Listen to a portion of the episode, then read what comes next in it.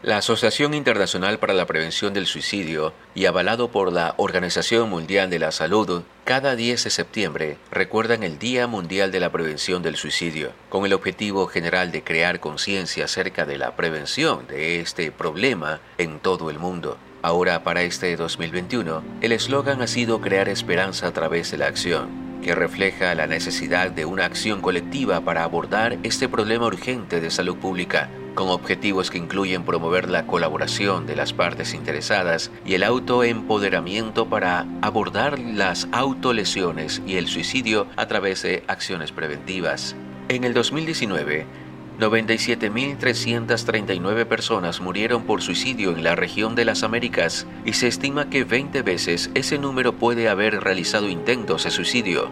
Cada caso de suicidio es una tragedia que afecta gravemente no solo a los individuos, sino también a las familias y las comunidades. Cada año, más de 700.000 personas se quitan la vida tras numerosos intentos de suicidio, lo que corresponde a una muerte cada 40 segundos.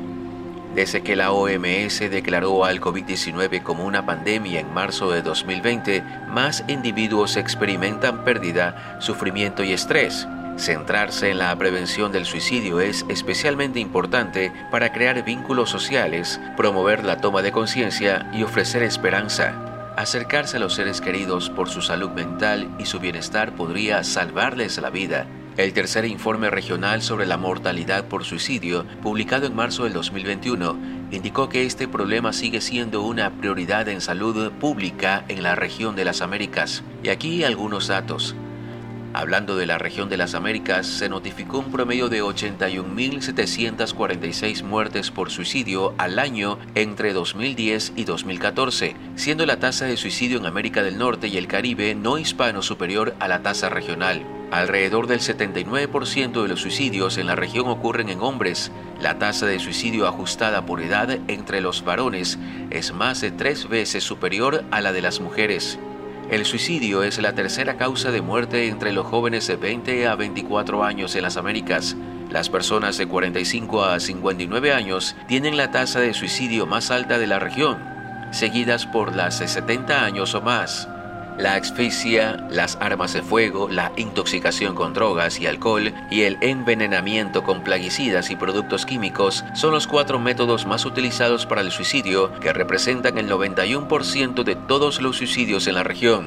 Aunque la relación entre el suicidio y los trastornos mentales está bien establecida, muchos suicidios también pueden producirse de forma impulsiva en momentos de crisis, como una pérdida económica, algunos factores de protección son las relaciones personales sólidas, las creencias religiosas o espirituales y las estrategias de afrontamiento y prácticas de bienestar positivas. La prevención del suicidio no se ha abordado adecuadamente en muchos países debido a la falta de toma de conciencia sobre el suicidio como un importante problema de salud pública, lo que impide que la gente busque ayuda. Uno de los mayores errores y con peores consecuencias para una persona en riesgo es pensar aquello de el que lo dice no lo hace. Sabemos que más del 80% de las personas que se suicidaron lo había manifestado o había dado muestras de su intención antes. Hay señales muy obvias y llamativas como el abandono de la imagen e incluso el aseo personal, un aumento o disminución en la cantidad y calidad del sueño, falta de apetito y desinterés por todo, incluso de las propias aficiones, dificultades de concentración y de rendimiento en trabajo o estudios, gasto injustificado y desproporcionado de dinero, conductas de riesgo, consumo de sustancias. Una señal clave de riesgo de suicidio es el cambio brusco en el estado de ánimo respecto a su comportamiento habitual. Ahora, si alguien se encuentra así y de repente tiene una mejoría injustificada, es porque tal vez decidió ya despedirse y tratando de dejar sus asuntos cerrados, lo que se llama las conductas de cierre, donde la persona trata de hacer las paces con todo el mundo antes de partir. ¿Cómo hablar con una persona que quiere suicidarse? Ser cálido y empático. Me gustaría saber cómo ayudarte. Te serviría hablarme de cómo te sientes. Ser honesto. No puedo imaginarme cómo es sentirse como ahora te sientes tú pero si me ayudas quizá pueda entenderte mejor. Me siento impotente por no saber qué hacer ahora. Muchas personas tienen estas ideas a diario. Se trata de personas que están sufriendo mucho y no se encuentran otra solución. Así se podría hablar honestamente. Tomarse en serio cualquier manifestación, amenaza o sospecha de suicidio. Conservar la calma, transmitir tranquilidad, empatía, preocupación, impacto. Debes estar pensándolo tan, tan mal para contemplar el suicidio como solución. Mostrar esperanza y posibilidades de superación de la situación. El suicidio puede ser una solución eterna para un problema temporal. Lo siento, no sé cómo ayudarte, me asusta, pero estoy aquí contigo para superar esta situación tan difícil.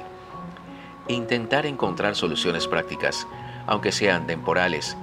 Ganar todo el tiempo posible. Proponer aplazarlo para otro momento Vuelve a pensarlo mañana, tal vez se le puede decir aquello y tal vez se le pase. Dejar hablar y desahogarse es mucho más eficaz que empezar confrontándole su decisión.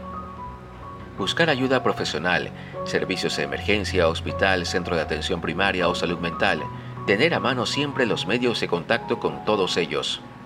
Ahora, si la persona ya ha manifestado esta idea, entonces preguntarle directamente si ha pensado cuándo hacerlo, cómo, dónde, si ha tomado alguna precaución para evitar ser encontrado, si ha hecho algo para despedirse o ha hecho algo para conseguirlo, como acumular poco a poco pastillas, comprar una cuerda, un arma. Cuantas más respuestas tengamos a estas preguntas, mayor es el riesgo.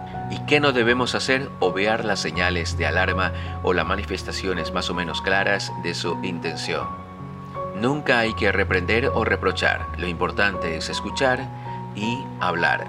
Y después, pensar convenientemente en actividades que faciliten superar esta situación de crisis por la que está pasando la persona que intenta suicidarse. Y así salvamos una vida.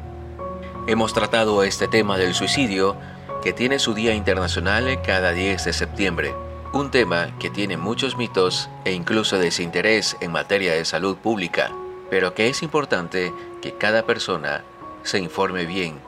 Y también aquellas personas que estén pasando por un momento de crisis, de depresión y que ha tomado esta idea, tratar de disuadirla y de hablar, conversar y decir qué es lo que pasa por su cabeza para de esta manera darle a conocer de que aún hay vida en cada uno de ellos o en cada una de ellas para no perder la esperanza y seguir adelante.